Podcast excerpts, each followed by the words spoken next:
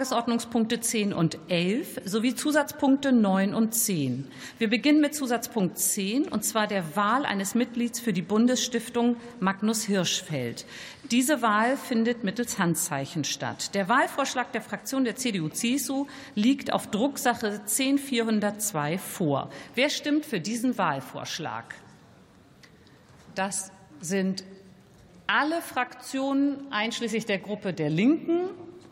Damit ist der, ach so, ja, wer stimmt dagegen? Niemand. Wer enthält sich? Ist auch keiner. Damit ist der Wahlvorschlag angenommen. Wir kommen nun zur geheimen Wahl eines Stellvertreters der Präsidentin im ersten Wahlgang mit einer Stimmkarte in der Farbe Orange sowie zur offenen Wahl von zwei Mitgliedern des Parlamentarischen Kontrollgremiums mit einer Stimmkarte in der Farbe Blau. Orange und Blau. Hierzu benötigen Sie Ihren grauen Wahlausweis aus Ihrem Stimmkartenfach.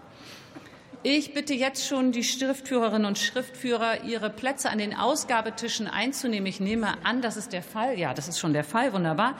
Die Wahlvorschläge der Fraktion der AfD liegen auf den Drucksachen 1037 und 1038 vor.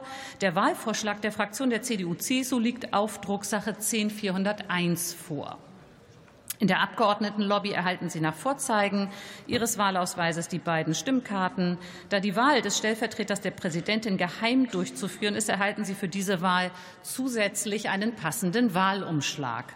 Sie können bei diesen Wahlen zu jedem Kandidatenvorschlag ein Kreuz bei Ja, Nein oder Enthalte mich machen. Sie haben also drei Stimmen, aber man darf nur jeweils eins ankreuzen, nur damit es keine Missverständnisse gibt. Der Stimmzettel in der Farbe Orange ist in den orangefarbenen Wahlumschlag zu legen. Dies muss in der Wahlkabine erfolgen. Für den blauen Stimmzettel erhalten Sie keinen Wahlumschlag, da es sich um eine offene, da es sich um offene Wahl handelt.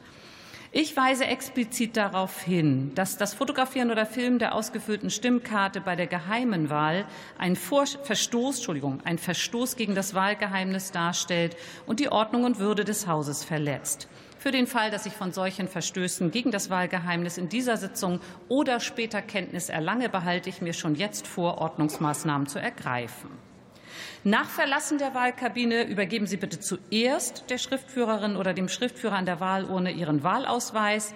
Erst danach werfen Sie den orangefarbenen Wahlumschlag sowie den blauen Stimmzettel in die entsprechend farblich gekennzeichneten Wahlurnen. Der Nachweis der Teilnahme an der Wahl kann nur durch Abgabe des Wahlausweises erbracht werden. Gewählt ist jeweils, wer die Stimmen der Mehrheit der Mitglieder des Bundestages auf sich vereint, das heißt, wer mindestens 369 Stimmen erhält. Sie haben nun zur Abgabe Ihrer Stimmen 60 Minuten Zeit. Die Schriftführerinnen und Schriftführer sind vor Ort. Ich bekomme schon das Zeichen. Dann eröffne ich die Wahlen und werde sie dann um 16.40 Uhr wieder schließen. Ich rufe auf den Zusatzpunkt Aktuelle Stunde. Die Fraktion der CDU-CSU hat eine Aktuelle Stunde